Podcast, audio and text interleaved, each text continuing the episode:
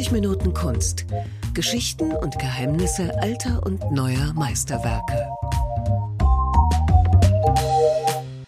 Hallo und herzlich willkommen zum Podcast über Kunst. Mein Name ist Jens Trocher und ich bin heute ins schöne Düsseldorf gereist, in die Kunstsammlungen Nordrhein-Westfalen. Dort gibt es eine ganz besondere Ausstellung und zwar von Piet Mondrian.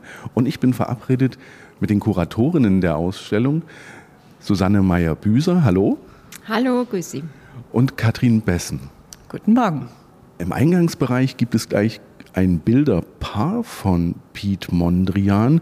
Wir sehen einerseits einen so typischen, wie man ihn vielleicht, wie Sie ihn vielleicht kennen, und dann aber auch ein ganz außergewöhnliches Bild. Was ist zu sehen? Ja, wenn Sie in die Ausstellung reingehen, begegneten Ihnen zwei Werke gegenübergestellt, ein frühes von 1910 und ein spätes von 1936 aus der neoplastischen Phase. Und das ist Konzept der Ausstellung. Das Gegenüberstellen von Werken aus verschiedenen Werkphasen, um dem Besuchenden deutlich zu machen, dass wir hier zeigen, wie Mondrian eigentlich zu Mondrian geworden ist, welche Werkphasen er im Zeitraum seines 70-jährigen Lebens durchlaufen hat und dass sein, seine Erfindungen vor allen Dingen auf Experimenten beruhen. Und wir zeigen hier Schritt für Schritt in der Ausstellung, wie er sein so bekanntes Raster, das man ja so zusammenfassen kann aus schwarzen Linien, weißem Untergrund und den drei Grundfarben, wie er dazu gekommen ist. Sie haben gleich einen Begriff verwendet, den Sie mir noch kurz genauer erklären müssen. Neoplastische Phase. Was bedeutet das? Genau, das ist äh, Mondrians eigene Wortfindung, die er ab 1920 nutzt, wo er eben genau, wie, wie die Kollegin gerade erzählt hat, sich ganz beruft auf eine strenge Kompositionsprinzipien, wo er eben nur die Linie in Verhältnis zu farbigen Flächen bzw. weißen Flächen setzt. Das ist das Bild auf der linken Seite. Und was sehen wir auf der rechten Seite? Auf der rechten Seite sehen wir den Leuchtturm in Westkapelle und es ist vielleicht für den Besuchenden sehr überraschend festzustellen, was für ein Ausschnitt der Künstler hier genommen hat. Dieser berühmte Leuchtturm passt kaum auf die Bildfläche, so hochgezogen ist dieses Gebäude und gleichzeitig so schmal ist der Rahmen gefasst und dann diese unglaubliche Betonung der Senkrechten. Und sieht man sich dieses einmal an und vergleicht es mit der Komposition mit Blau und Weiß genau daneben, dann denkt man, Mondrian hat schon ganz früh gewusst, wo er am Ende herauskommt mit seiner Formensprache, aber dem ist natürlich nicht so. Wir können natürlich nur retrospektiv sehen, okay, schon ganz früh 1910 hat er sich mit kompositorischen Problemen herumgeschlagen, die er dann später dann lösen konnte.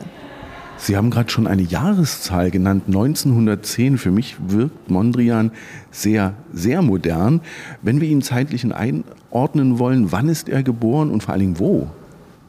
Er ist 1872 in Amersfoort geboren, äh, lebt dort aber nicht lange. Die Familie zieht recht schnell nach Winterswijk um. Das ist gar nicht so weit von der deutschen Grenze entfernt.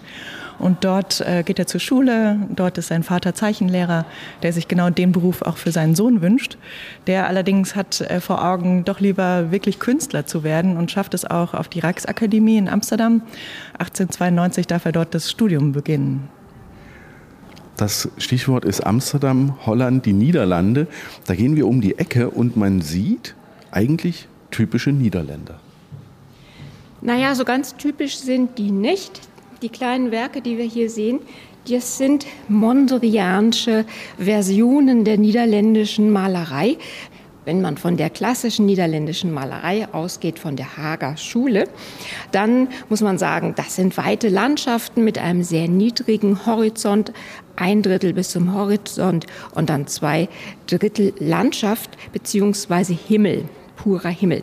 Mondrian macht das schon sehr früh etwas anders. Er experimentiert nämlich sehr stark mit dem Ausschnitt des Bildes, mit dem Ausschnitt, den er für wichtig hält. Und so ist es so, dass bei diesen acht kleinen Formaten, die wir hier hängen haben, ja, wir erstaunt feststellen müssen, die sind ja alle unterschiedlich groß. Und das liegt daran, dass Mondrian im Nachhinein seine Leinwände zurechtgeschnitten hat, nämlich genau auf diesen Ausschnitt hin, den ihn, der ihn interessierte. Und das waren vor allen Dingen Ausschnitte, in denen die Komposition, aber auch die Flächigkeit von Farbe zum Thema gemacht worden ist. Das heißt, viel mehr ist auf den Bildern gewesen, was er abgeschnitten hat, richtig? Ja, davon kann man ausgehen. Und man sieht, wenn man die Rahmen entfernen würde, wir haben ja manchmal die Gelegenheit dazu, dann kann man sehen, dass die Farbe auch tatsächlich herumgeführt ist und äh, dass es eine Schnittkante gibt. Wenn man die nächsten Schritte in die Ausstellung geht, kommen dann Landschaften. Man bekommt Landschaften zu sehen, die an Holland, an die Niederlande erinnern. Was ist zu sehen? Es ist vielfach die äh, Situation rund um Amsterdam zu sehen. Ab 1900 äh, verlässt Mondrian für Tagesausflüge Amsterdam und äh, begibt sich in das Umland. Und dort äh, begegnet ihm der Kanal außerhalb von Amsterdam. Geen heißt dieser Kanal, der ihn besonders zu faszinieren scheint. Also er hat tatsächlich zwischen 1900 bis 1907 äh, eine ausgeprägte Phase, wo er immer wieder dorthin fährt, um vor Ort zu arbeiten. Was mir auffällt, Sie sind alle toll gemalt, logischerweise. Sie haben aber immer eine ganz unterschiedliche ähm, ja, Farbstimmung, Lichtstimmung. Das ist etwas, was ähm, Mondrian verbindet mit der Hager Schule, dass die nämlich äh, gemeinsam sich sehr dafür interessierten, in welcher Lichtstimmung sie tatsächlich auch die Landschaft vorgefunden haben. Und das war nicht selten, dass sie sich besonders interessierten für eher den grau verhangenen Himmel, Nieselregen. Mondrian, das sieht man auch später bei den Arbeiten, fand aber auch großes Interesse am Sonnenlicht, weil das die Konturen der Dinge, die da so sind in einer Landschaft, besonders gut hervorgebracht hat. Das stimmt, das ist auf einem der nächsten Bilder zu sehen, eine ja, Häuserlandschaft mit einem Weg oder auch wieder einem Fluss davor, richtig? Genau, das ist der Bauernhof bei Dövendrecht, der genau dies zeigt, eben in, in den Ausschnitt gesetzt, diesen Bauernhof mit einer Reihe von Bäumen. Es ist so, dass Mondrian manche Motive, Gebäude, äh, Gehöfte äh, wiederholt hat. Tatsächlich diesen Bauernhof bei Dövendrecht hat er genau nur aus dieser Perspektive gearbeitet. Später hat es nochmal aufgegriffen. Es ist auch so, dass äh, Piet Mondrian da keine Landschaften produziert hat, wo er fantasievoll sich gedacht hat, oh, die Mühle würde toll an diesem Fluss aussehen, sondern tatsächlich kann man nachvollziehen, an welcher Biegung des Flusses er sich aufgehalten hat. Denn äh, die Mühlen sind genau zu identifizieren, auch genauso die Bauernhöfe. Wenn die gibt denn, es heute noch? Genau, das wollte ich gerade anschließen. Also so, denn sie denn heute noch existieren, weil genau mit dem Rad aus Amsterdam rausfahren war 1900 natürlich was ganz anderes. Da kommt man nicht viel weiter aus der Stadt raus, wenn man das heute auch noch mal tun würde. Ja. In der Ausstellung haben wir den Bauernhof bei Dolvendrecht kombiniert mit dem Bauernhof am Rhein, beides aus dem gleichen Jahr. Und ich finde diese Gegenüberstellung sehr wichtig, weil wir haben einerseits einen naturalistisch dargestellten Bauernhof im ersten Bild und im zweiten Bild ist es quasi eine abstrakte Komposition mit Landschaftselementen. Und es zeigt immer wieder in diesen Kompositionen, aber auch in diesen Ausrutschern, denen die Mondrian in dieser Zeit gehabt hat, wie weit der Künstler eigentlich schon gewesen ist in seiner Gedankenwelt. Denn betrachtet man dieses abstrakte Gemälde einer Landschaft, kann man kaum glauben, dass es zeitgleich entstanden ist. So weit fortgeschritten war Mondrian schon in dieser Phase, aber er ist in diesem Moment diesen Weg nicht weitergegangen, weil schlicht und ergreifend seine Umgebung noch nicht weit genug gewesen ist, um das zu verstehen. Und das ist so eine Aussage oder auch ein Punkt, der immer wieder im Leben von Mondrian auftaucht, dass er sozusagen abstrakt ausbricht, weit in die Zukunft geht und wieder zurückkommt, weil die Zeit noch nicht reif ist. Das Abstrakte ist ja zumindest im Spätwerk typisch für Mondrian. Hat er da schon Regeln befolgt, die er sich selbst gegeben hat? Hat er ähm, nach bestimmten Prinzipien, Vorlagen und Ideen abstrahiert?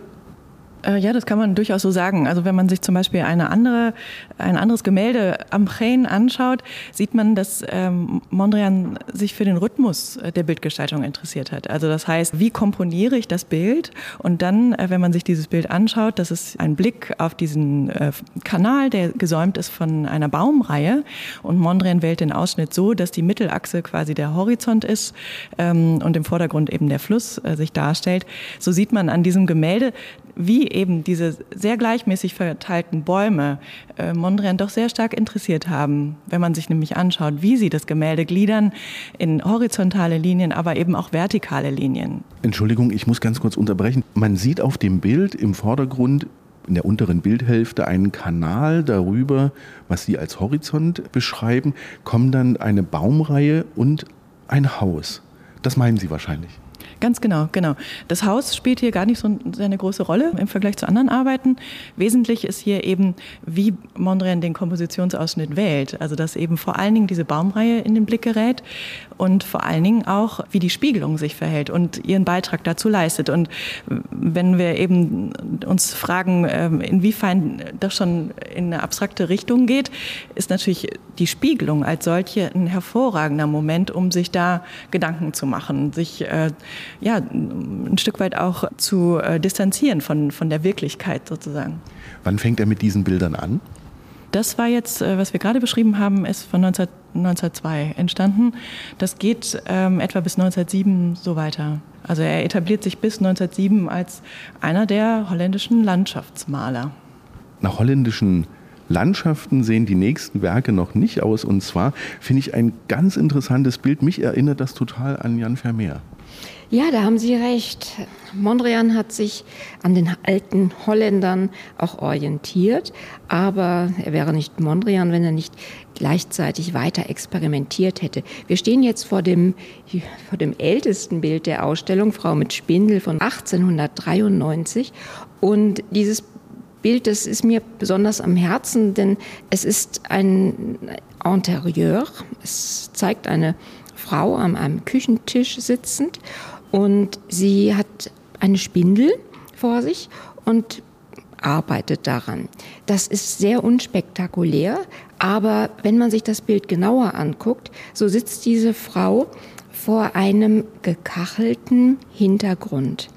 Und Kacheln sind bei Mondrian immer wieder im Werk zu finden. Und hier haben wir das Werk, wo am frühesten diese ja, dieser rechte Winkel in Form der Kacheln auftaucht.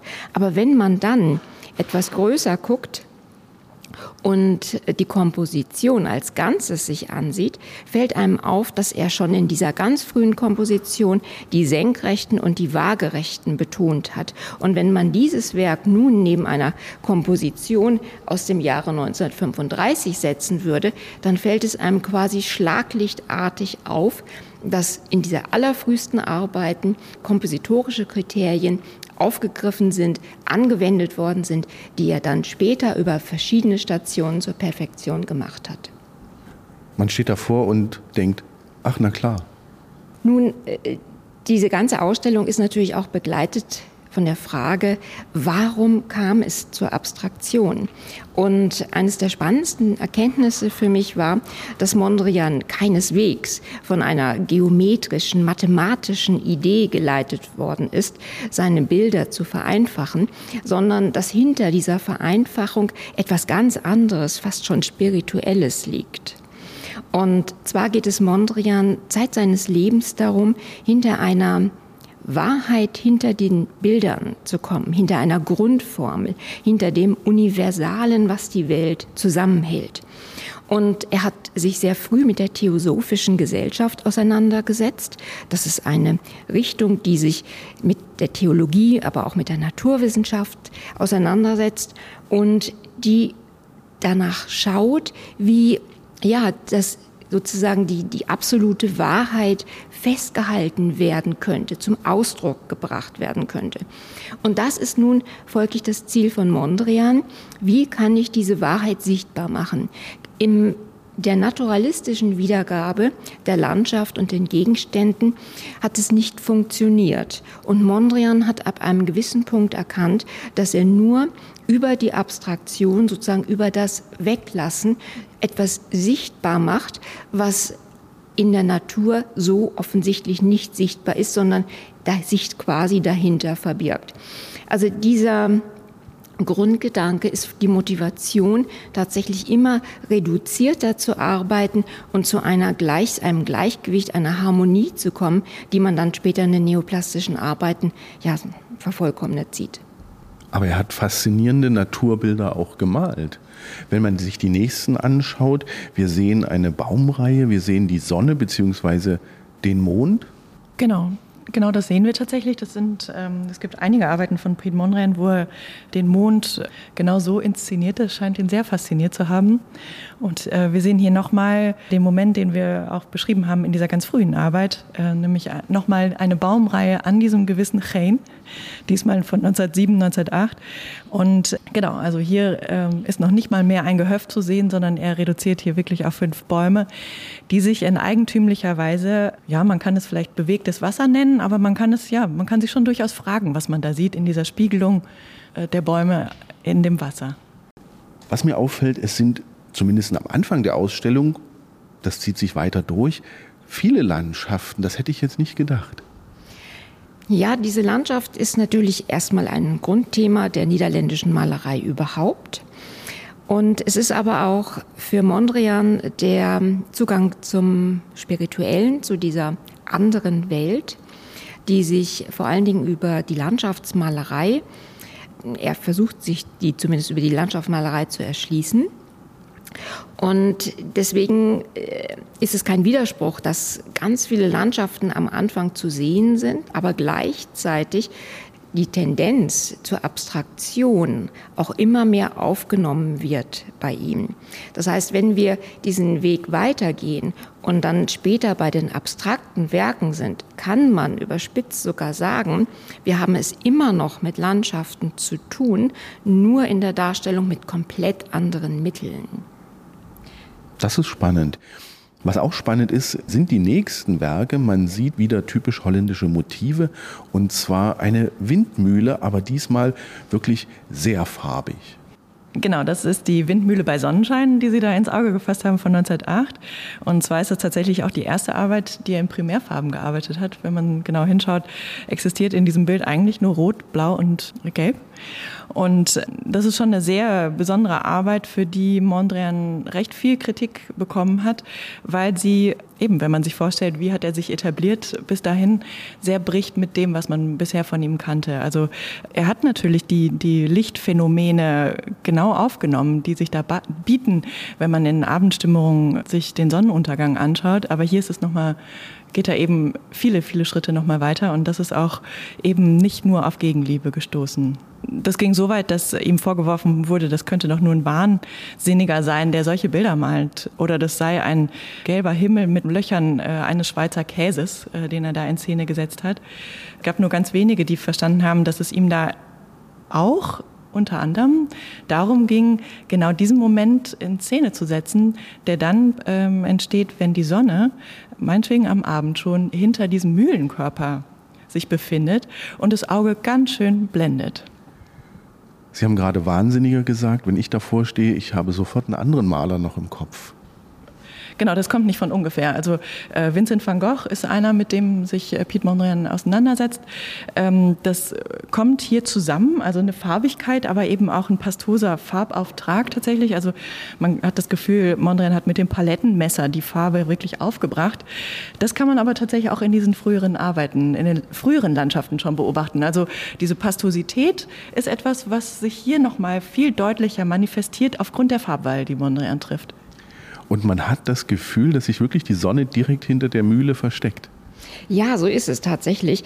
Und dadurch bekommt dieses Werk auch so wunderbare Strahlkraft. Die Mühle wird von hinten beleuchtet und diese Strahlkraft, das war in dieser Phase um 1908 auch ein neues Phänomen, das Mondrian für sich entdeckt hat ebenfalls um dieses spirituelle Moment wieder sichtbar zu machen, Bilder zum Strahlen zu bringen und gleichzeitig damit zu sagen, da gibt es noch mehr, da ist noch mehr dahinter. Aber betrachten wir einmal das Bild, es ist eine Mühle, aber und das, diese Mühle ist nicht mehr so dargestellt wie diese Hunderte, Tausende von Mühlen in der holländischen Landschaftsmalerei. Es ist fast so, als ob da Säure drüber gekippt worden ist. Es ist quasi eine Abrechnung mit der Landschaftsmalerei, wie sie in Holland bislang stattgefunden hat. Und das ist tatsächlich auch 1908 passiert. Mondrian war vor allen Dingen von Jan Torop in dieser Zeit beeinflusst. Das war der Künstler, der den Holländern sozusagen den Symbolismus, den Impressionismus, den Expressionismus bekannt gemacht hat und der eine komplett neue Welle eingeleitet hat in dieser Phase. Und da befindet sich jetzt gerade Mondrian und quasi zieht mal einen ganz geraden Strich zwischen dem, was vorher und nachher ist. Bei dem nächsten Bild, beziehungsweise bei den nächsten beiden Bildern, die nebeneinander hängen, ist eine, ja, was ist das? Eine Kirche zu sehen? Ja, es ist der Kirchturm in Seeland, eine Kirche in Domburg von 1911. Und dieses Werk ist ein besonderes Werk, weil es komplett aus dem Raster der damaligen Malerei herausbricht. Den Pointillismus, aber auch den Van Goghschen Einfluss, den haben wir gesehen. Hier haben wir jetzt ein Werk, das sich einer Einordnung komplett entzieht. Es ist eine rosa Kirche zu sehen. Der Hintergrund ist grün, blau und davor sind eigenartige Elemente vor diesem Himmel. Und man weiß nicht, was ist davor, was ist da hinten, sind das Wolken. Es ist ein ganz eigenartiges Bild. Die Kirche selbst ist nicht plastisch ausgemalt, sondern ist eher wie eine Art Schablone dargestellt. Wissen Sie, wie das in seiner Zeit aufgenommen wurde? Weil, so wie ich gelesen habe, war Piet Mondrian auch Calvinist. Ja, natürlich. Also die, die Art und Weise, wie er typisch holländische Bildmotive aufgreift und quasi verfremdet, ist immer eine Auseinandersetzung, eine politisch-soziale Auseinandersetzung mit der Geschichte. Und davon kann man hier auf jeden Fall ausgehen. Interessant ist aber auch, dass Mondrian diese Kirche zu einem Zeitpunkt gemalt hat, wo er wahrscheinlich schon was vom Kubismus gehört hat aber noch nicht den Bildern begegnet ist, dieser Kollegen. Das sollte erst später stattfinden. Er hatte in Zeitschriften darüber gelesen und man nimmt an bei dieser Arbeit, dass er versucht hat, das, was er über Kubismus gelesen hat, zu realisieren. Und deshalb kann man sich diese eigenartig verfremdeten Wolken, diese spitz zulaufenden Winkel, dieses schablonenartige erklären. Und das ist ein ganz, ganz eigentümlich besonderes Werk. Aber kurze Zeit später macht er Bekanntschaft mit Braque und Picasso. Und dann sehen wir jetzt auch direkt an den Bäumen, was passiert ist. Genau, wir haben eine, ja, eine große Anzahl von Bäumen. Wir hatten schon vorhin Bäume am Kanal und jetzt sehen wir einen einzelnen Baum in sehr ungewöhnlichen Farben. Genau, das ist äh, nochmal der Abend, der rote Baum, so ist diese Landschaft betitelt. Und zwar sehen wir hier diesen solitären Baum. Äh, das ist tatsächlich der Baum, den äh, Mondrian sehr wahrscheinlich in Domburg äh, vorgefunden hat, in einem der Gärten den er hier in Szene setzt. Und zwar, wie Sie sagen, genau in einer eigentümlichen Farbigkeit. Also von Mondrian selbst war diese, diese Landschaft als Abend allein betitelt. Und genau das gibt schon einen ganz guten Eindruck dessen, was ich jetzt beschreiben würde.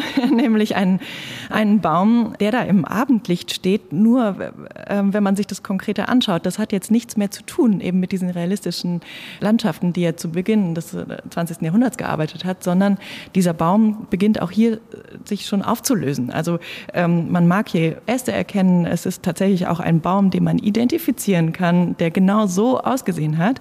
Aber so wie Mondrian die Farben einsetzt, wie er sie aufbringt, nochmal ganz, wirklich ganz grob. Auch äh, dieses Rot vor allen Dingen in Kombination mit dem Blau, das ist schon sehr besonders. Und dann wird es schon abstrakt. Fast. 1912 lese ich und sehe einen blühenden Apfelbaum, den man sich erarbeiten muss. Genau, da ist er schon eingetaucht in den Kubismus tatsächlich. Und zwar ist dieser blühende Apfelbaum 1912 sehr wahrscheinlich entstanden. Und das ist das Jahr, wo äh, Mondrian in Paris schon angekommen ist und sich eben wirklich sehr, sehr intensiv auseinandersetzt mit dem, was dort ist. Und das ist vor allen Dingen der Kubismus. Was ist in der Zeit, Sie haben es gerade gesagt, Kubismus, hat er andere Künstlerinnen und Künstler getroffen? Ja, durchaus, genau. Also er stand in Kontakt. Wir wissen, dass er zum Beispiel mit dem mexikanischen Künstler Diego Rivera in Austausch war, weil die zufällig ähm, in der Nachbarschaft äh, gewohnt haben. Äh, den vielbeschworenen Pablo Picasso, an dem er sich sehr orientiert, hat er nie getroffen. Und ich würde dann jetzt gerne noch eine Ergänzung zur Linie machen oder den Hauptaugenmerk auf die Linie lenken. Denn ähm, haben wir uns gerade noch die Kirche von 1911 angeschaut, wo meinetwegen die lila Farbe diese Kirche ganz wunderbar konturiert, sodass man sie sehr gut wahrnehmen kann als, als Objekt, als Gebäude. So sieht man hier eben, was der Kubismus bei Mondrian verursacht, beziehungsweise auch, was er als große, große Errungenschaft des Kubismus auch beschreibt. Und zwar eben, dass der es schafft, die Linie von der Aufgabe der Kontur zu befreien. Und das sieht man eben in diesen Baumarbeiten, die wir hier zum Glück versammeln konnten, ganz, ganz wunderbar. Nämlich, man kann meinetwegen Bäume noch identifizieren. Ich sage das deswegen schon ein bisschen vorsichtiger, denn der Apfelbaum, der blühende, zeigt eigentlich, weil was zeigt der? Der zeigt ein Liniengeflecht, die durch ihre Bögen erinnern an eine Form eines Baumes. Aber wenn man noch mal genauer auf die Ecken auch schaut, gibt es da auch Linien, die überhaupt gar keine Funktion mehr in dem Sinne haben, die dahinter liegen, womöglich eher wie ein Raster wahrgenommen werden. Und genau das ist der Moment, wo man jetzt retrospektiv sagen kann, wie wahnsinnig wichtig das gewesen ist für Mondrian. Ich habe schon mit einem halben Auge dann so gesehen, die typischen Mondrian-Farben ähm, und auch Linien in den nächsten Bildern. Ja, die Entwicklung der kubistischen Form bei Mondrian wird sich bis 1914, bis zum Ausbruch des Zweiten Weltkrieges, noch verändern. Er ist dabei, die Strukturen weiter zu verfeinern, die Leinwand immer mehr aufsplittern zu lassen. Und er kehrt auch von dem Baummotiv ab und wendet sich dann der Häuserfassade zu als weiteres abstraktes Motiv. Und man sieht auch an den Titeln seiner Werke, die dann ab 1913 nur noch Komposition heißen, also keinen sprechenden Titel mehr haben, sondern nur noch eine Konstruktion sein sollen. Zu diesem Zeitpunkt wendet er sich auch von seinen Vorbildern Braque und Picasso ab und verfolgt die Tendenz, komplett in die Abstraktion gehen zu wollen. Das haben ja Braque und Picasso nicht gemacht, bekannterweise. Und Mondrian wird dann, aber erst in der Zeit des Ersten Weltkrieges, diesen Schritt dann vollends machen. An kleinen Zeichnungen, die wir auch in der Ausstellung haben und Ozeane heißen. Aber vor allen Dingen ist natürlich der Erste Weltkrieg dann eine Zäsur, wo es nochmal ganz anders bei ihm losgeht. Ist bekannt, wie diese Bilder damals angekommen sind? Also es ist ja wirklich für die damalige Zeit extrem ungewöhnlich. Also man kann schon sagen, äh, Guillaume Apollinaire, einer der ganz bekannten Rezensenten der Zeit, der sich viel umgeschaut hat, viel geschrieben hat über das, was er gesehen hat, der würdigt äh, Mondrian da durchaus als zwar etwas ungewöhnlichen Kubisten, aber er sortiert ihn schon sehr deutlich ein, genau dort in der Riege sich zu versammeln, eben mit Georges Braque oder Pablo Picasso. Sie sind die Kuratorinnen und verwirren mich jetzt, weil ich sehe wieder Landschaftsbilder, die ja, ich dachte, die hatten wir hinter uns gebracht. Ja, tatsächlich. In der Zeit des Zweiten Weltkrieges, in der Zeit, wo Mondrian wieder in Holland ist. Er kann leider nicht nach Paris zurück, befand sich auf einem Kurzurlaub in Holland. Der Erste Weltkrieg bricht aus und die Grenzen sind verschlossen. Er bleibt in Holland und greift auch, weil er zu dem Zeitpunkt auch Geld verdienen muss, wieder auf ein naturalistisches Motiv zurück, das er schon viele Jahre zuvor gemalt hat, nämlich den Bauernhof bei Deuvendrecht. Und wir sehen hier eine Serie, dieses Motivs. Und schaut man sich die einmal genauer an, so ist es natürlich keine rein naturalistische Wiedergabe eines Bauernhofes, sondern es ist sogar eine sehr konstruierte und geht man in das Detail hinein, sogar abstrakte Wiedergabe des Motivs. Und schaut man sich entsprechend die oben die Bäume an und den Verlauf der Äste, so merkt man, dass er hier quasi eine Art Raster produziert hat und man diese Zone isoliert sehen kann als abstrakte Form. Daneben hängt ein Werk, das heißt Komposition ist von 1917, ein Jahr später.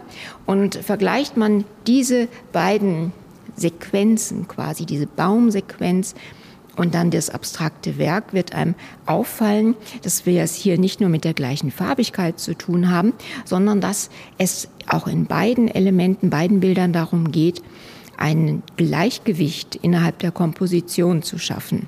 Und so sieht man in diesem abstrakten Werk farbige Flächen in rosa, gelb und blau, die auf eine weiße Fläche verteilt sind und sie scheinen quasi wie zu schweben.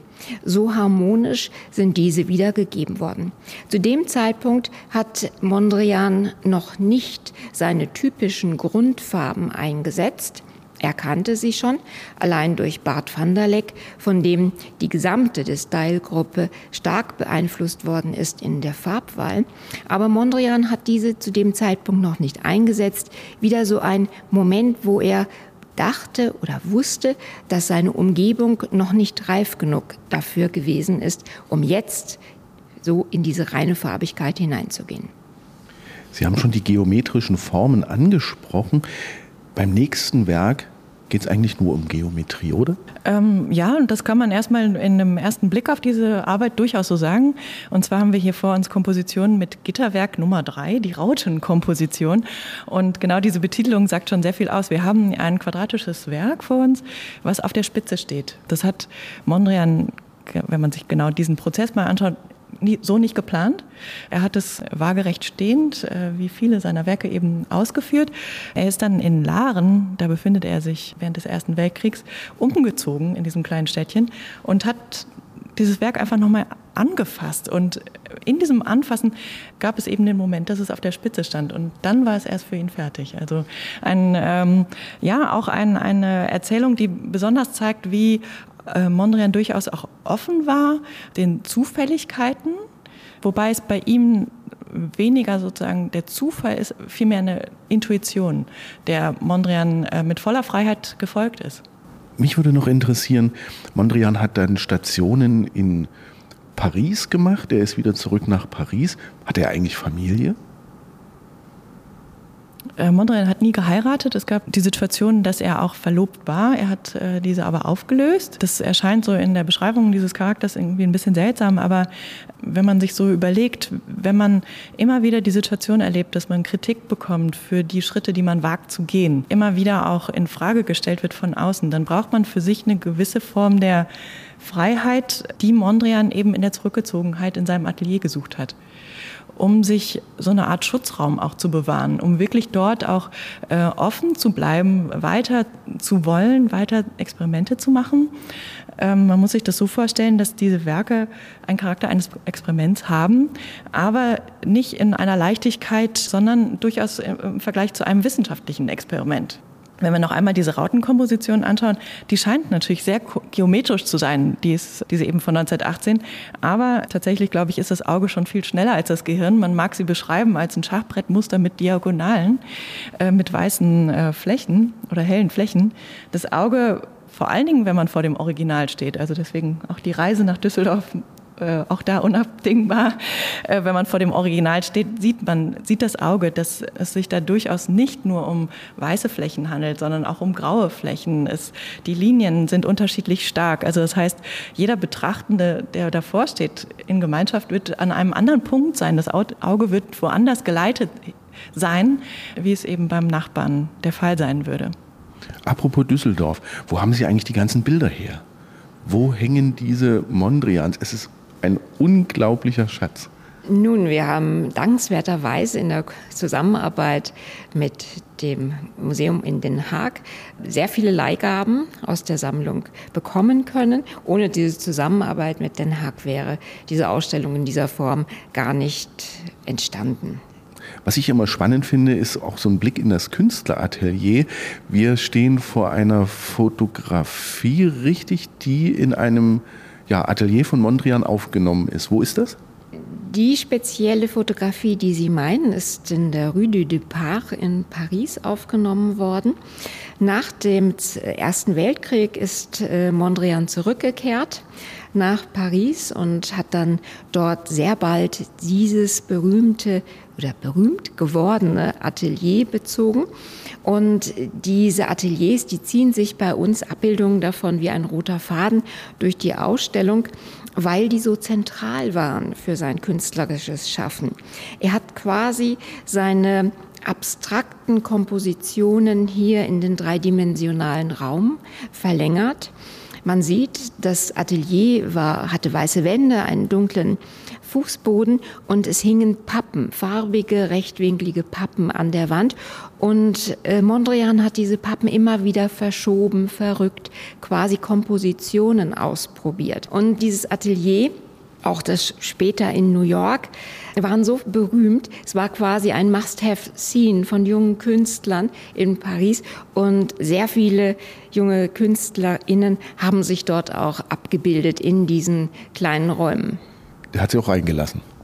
Er hat sie sehr gerne reingelassen, weil sich Mondrian auch sehr bewusst war um die Wirkung seines Ateliers und überhaupt ein Mensch war, der sehr stark äh, auf seine Außenwirkung bedacht war.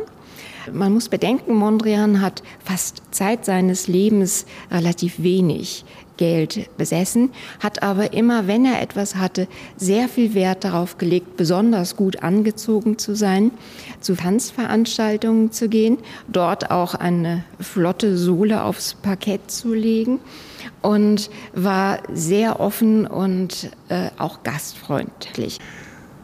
Die abstrakten ja, Pappen haben Sie schon erwähnt. Im letzten Teil der Ausstellung sind dann die, wie sagt man eigentlich, farbige Flächen, Neopla ich hatte den Begriff schon wieder vergessen, ganz am Anfang hatten Sie ihn erwähnt. Man sieht die neoplastischen Bilder von Piet Mondrian. Was ist das Besondere an diesen, ja, an dieser, sagt man Neoplastik oder nur neoplastische Bilder? Genau, also diese neoplastischen Werke, die wir hier zum Abschluss der Ausstellung zeigen können, kommen vor allen Dingen auch aus, äh, aus der Fondation Bayerler in Rien, äh, aus dem Bestand dort. Und äh, uns war es eben möglich, auch hier nochmal dem Raum zu geben, was vorher vollkommen sichtbar schon war, dass Mondrian zwar ein Gestaltungsprinzip gefunden hat, das auch sehr wohl beschrieben hat, aber weiterhin auf der Suche geblieben ist. Mondrian hat hier ein Gestaltungsprinzip für sich festgelegt, was ausschließlich aus äh, rechten Winkeln besteht, wie sich schwarze Linien zu Anfangs tatsächlich auch noch graue Linien, so präzise muss man sein, verhalten zu rechtwinkligen Flächen. Und wie ist dann die Farbe ins Bild gekommen? Oder besser gesagt, wann? Wir haben jetzt ein paar Arbeiten ja ähm, ausgelassen, sozusagen in diesem kleinen Rundgang hier in dem Podcast. Das sieht man durchaus auch in der Ausstellung, dass es da Arbeiten gibt, wo er schon sehr deutlich mit der Farbe experimentiert. Diese späten Arbeiten, so benennt man eben diese Arbeiten, die ab 1920 entstehen, sind sehr besonders dahingehend, dass ja, sie gehören eben zu dem bekanntesten, was man von Mondrian zu sehen äh, bekommen hat, einfach und sind deswegen nochmal besonders untersucht worden, auch restauratorisch. Und hier konnte man feststellen, so pur, so einfach, so äh, der, im Prinzip sie erstmal herüberkommen, dass Mondrian da sehr, sehr gezielt Experimente fortgeführt hat. Und zwar auch in der Form, dass ihn interessiert hat, wie wirkt eigentlich Farbe, wenn ich sie horizontal mit dem Pinsel auftrage oder auch vertikal, also von oben oder von der Seite. Und das genau hat den Effekt, dass dadurch verschiedene Weißtöne entstehen. Und Mondrian hat eben nicht unterschiedliche Weißtöne benutzt, sondern allein durch diesen Wechsel im Nutzen des Pinsels diese Ziele äh, für sich erreicht. Und das zeigt, glaube ich, schon ganz gut, wie nah, wie interessiert er am Bild war, was dort entsteht, äh, wenn ja, es eigentlich um die einfaches, das einfache Prinzip handelt, wie Linie und Fläche sich zueinander verhalten. Die unterschiedlichen Weißtöne sind mir zum Beispiel in Reproduktionen oder Katalogen noch gar nicht so richtig aufgefallen. Aber wenn man davor steht, ist das faszinierend. Was auch faszinierend ist, die einen abstrakten Bilder, neoplastischen, sind gemalt, aber es gibt noch eins, das ist nicht gemalt. Ja, wir befinden uns jetzt in New York im Jahr 1941 und Mondrian hat zu diesem Zeitpunkt ein komplett neues Material für sich entdeckt, nämlich das Klebeband. Und er hat Glück gehabt, denn diese ja, dieses Klebe- oder Panzerband, das gab es nämlich noch gar nicht so lange auf dem Markt. Das war ein Produkt, das vor allen Dingen halt für das Militär und für die Agrarwirtschaft äh, produziert worden ist und dass es dann 1941 auch auf dem amerikanischen Haushaltsmarkt zu finden war und das auch noch in den Grundfarben, war quasi ein, eine Win-Win-Situation. Und Mondrian hat dann einige Arbeiten gestaltet mit Klebeband Und das war ein ausgesprochen praktisches und schnell produzierbares Material. Also er konnte die Klebebänder drauf kleben auf die Leinwand, abziehen, neue Positionen ausprobieren und so halt in einer hohen Geschwindigkeit einfach verschiedene Kompositionen ausprobieren. Das war vorher nicht möglich. Er hat auch in den Jahren, Jahrzehnten vorher seine Werke immer wieder verändert, aber das waren ganz, ganz langwierige, fast martialische Prozeduren, weil er dann die Linien abgekratzt hat mit dem Spachtel und dann langsam die Farbigkeit wieder aufgebaut hat. Also auf einmal mit den Klebebändern eine Riesenerleichterung, die dann damit einzog. Es war zu lesen, dass es auch ein Bild von Mondrian gibt, was verkehrt rumhängt. Wie hängt es jetzt bei Ihnen? Nun, es handelt sich um New York City 1 das mutmaßlich auf dem Kopf steht. Und wir haben diesen Hinweis vom italienischen Künstler Francesco Visali erhalten. Und diese Information blieb erstmal bei uns unbeachtet, bis wir dem dann nachgegangen sind, jetzt anlässlich dieser Ausstellung und mit unseren Restauratoren zusammen uns unser Werk einmal genauer angeschaut haben und dabei feststellen konnten, dass es rein produktionstechnische Hinweise darauf gibt, dass diese Klebestreifen so angebracht worden sein müssen, also nur in einer Weise angebracht werden konnten, als das Werk anders herumstand. Und wir haben das natürlich nicht am Werk selber, aber natürlich an Reproduktionen dann halt auch ausprobiert und äh, geschaut. Und äh, tatsächlich ist nun davon auszugehen, großer Wahrscheinlichkeit, dass wir es eigentlich umdrehen müssten. Wir tun es nicht weil das Werk ausgesprochen fragil ist und die Klebestreifen 70 Jahre oder 77 Jahre lang jetzt in einer Richtung gehangen haben. Und wenn man sie umdreht, dann würden sich die Klebestreifen wahrscheinlich lösen. Und wir versuchen natürlich immer zu vermeiden, wenn es irgendwie geht, dass restauratorische Maßnahmen ergriffen werden müssen bei einem Werk. Es ist natürlich jetzt auch eine ganz schöne Geschichte, die sich um dieses Werk herum rankt dadurch. Und es ist vielleicht auch ein äh, informatives oder vielleicht auch lehrreiches Beispiel des Hinschauens und des immer wieder neu hinschauen müssen. Und ich finde, das sollte man als dieses Beispiel auch so belassen, wie es ist. Apropos hinschauen. Hinschauen lohnt sich und Sie sollten sich die Zeit dafür nehmen. Wir sind auch ein bisschen länger geworden. Aber vielen Dank fürs Lauschen. Ich danke den Kuratorinnen von Piet Mondrian in den Kunstsammlungen Nordrhein-Westfalen. Bis zum nächsten Mal.